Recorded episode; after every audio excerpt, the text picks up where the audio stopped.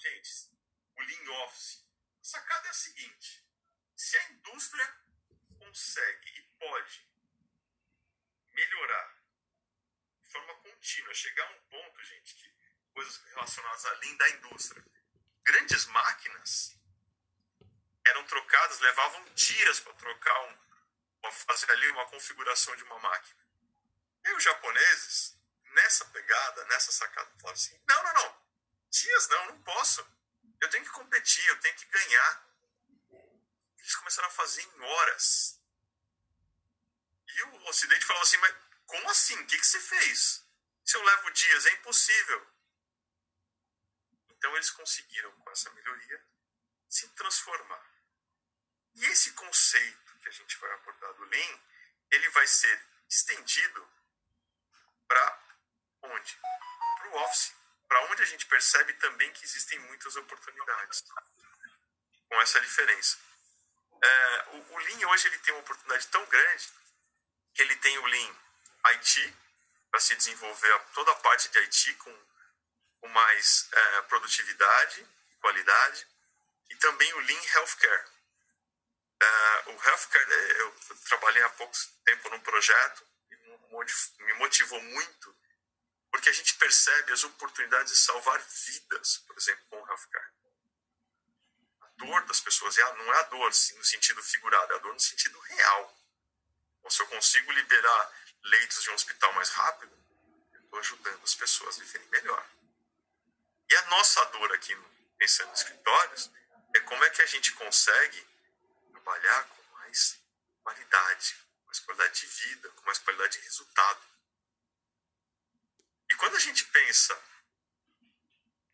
O que, que é o contrário do Lean, essa situação está aqui, ó, síndrome do bombeiro. Fala para mim, gente, alguém aqui já ouviu falar nisso? Já se sentiu na síndrome do bombeiro? Aquela que você fala assim, puxa, é, conversar um pouquinho aqui tenho que fazer tudo rápido, acabou de estourar um problema. O que, que vocês. Isso aqui acontece né, com vocês, gente? Não? Ou é só aqui no papel? Me dá uma ajuda aí. Quero conhecer. É o que você. mais acontece. Só acontece isso. Opa! conflito de prioridades, requisitos indefinidos. Isso, gente. Obrigado aí da. Né, essa é a vibe, pessoal, do contrário, porque é aquela história, né? Agora você já.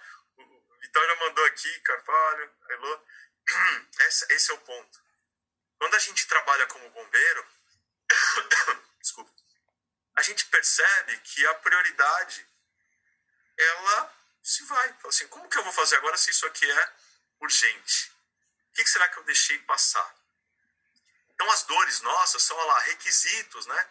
Conflitos, qualidade, e eu não sei vocês, atualmente na época agora da pandemia, me dá uma sensação muitas vezes que eu falo assim, nossa, são 10 da noite e ainda não fiz tudo que eu queria ou que precisava. Mas o, a minha cabeça agora não vai mais, eu preciso descansar, não é nem vontade. Não é mais a questão de o quanto eu tenho, eu posso ser herói, e sim de quanto eu suporto. Então, a grande questão é nós nos planejarmos, nós dentro disso avaliarmos o que pode ser melhorado. E a dor do outro lado também, pensando no cliente, a visão externa, qual que é? Olha, o que você está fazendo está demorando muito. E fica a reflexão, peraí, estou fazendo rápido, estou fazendo como um bombeiro aqui apagando incêndio e não tá bom ainda.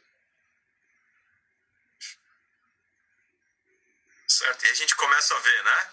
E alguém falar, mas isso aqui é caro. Não, não, isso é muito técnico, aquelas histórias, né? Para quem aqui é da área mais técnica.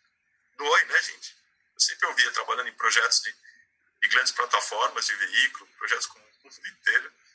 Alguém fala assim para mim: Ah, com essa questão técnica aí, eu quero que você entregue. Você fala: Nossa, como é que eu vou explicar? Tecnicamente não dá para fazer uma coisa antes da outra. Não tem como eu construir pintar a parede se essas paredes ainda não existem. Né, nessa visão. E aí sim a gente vai buscar tudo isso. Okay? Vai ter uma oportunidade muito legal aqui da gente contar aonde a gente pode melhorar. Fica sempre aquela pergunta. Gente, como cliente, aquela visão ali de baixo, a visão externa.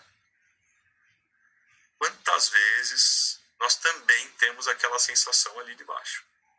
Você liga, você está com um problema urgente, alguém fala assim: olha, daqui três dias eu te envio, mas eu preciso agora. Então, essa empatia é top para nós, é se colocar no lugar de quem precisa desse trabalho. Tendo a visão tanto de cliente interno quanto externo, da mesma forma. Tudo bem? Nosso conto africano de hoje é a lenda do sapo e a cobra. Essa lenda conta sobre a amizade entre um sapo e uma cobra. Certo dia, um sapo estava caminhando e avistou um animal fino, comprido e brilhante. O sapo perguntou: Oi, você faz estirada pela estrada? A cobra respondeu: Estou tomando um solzinho. Sou uma cobra. E você? Eu sou um sapo. Você gostaria de brincar? A cobra aceitou. Eles brincaram a tarde toda. A cobra ensinou ao sapo rastejar e subir nas árvores, e o sapo ensinou a cobra a pular.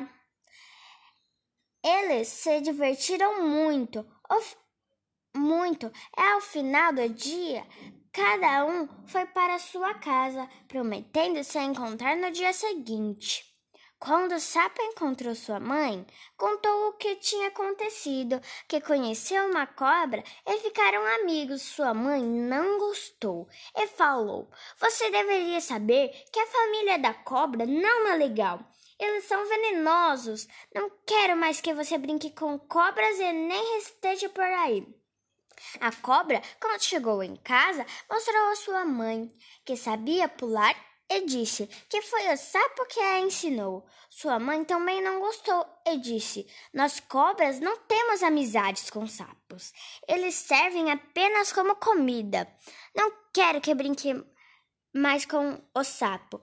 E quer e para de pular. Quando se encontraram, a cobra pensou em devorar o sapo, mas depois se lembrou daquela tarde de brincadeiras e correu para a mata. A partir de então, eles não brincaram mais, mas sempre ficaram estirados no sol, pensando no dia que foram amigos. Eu sou a Ana Carolina e essa foi a nossa leitura do dia.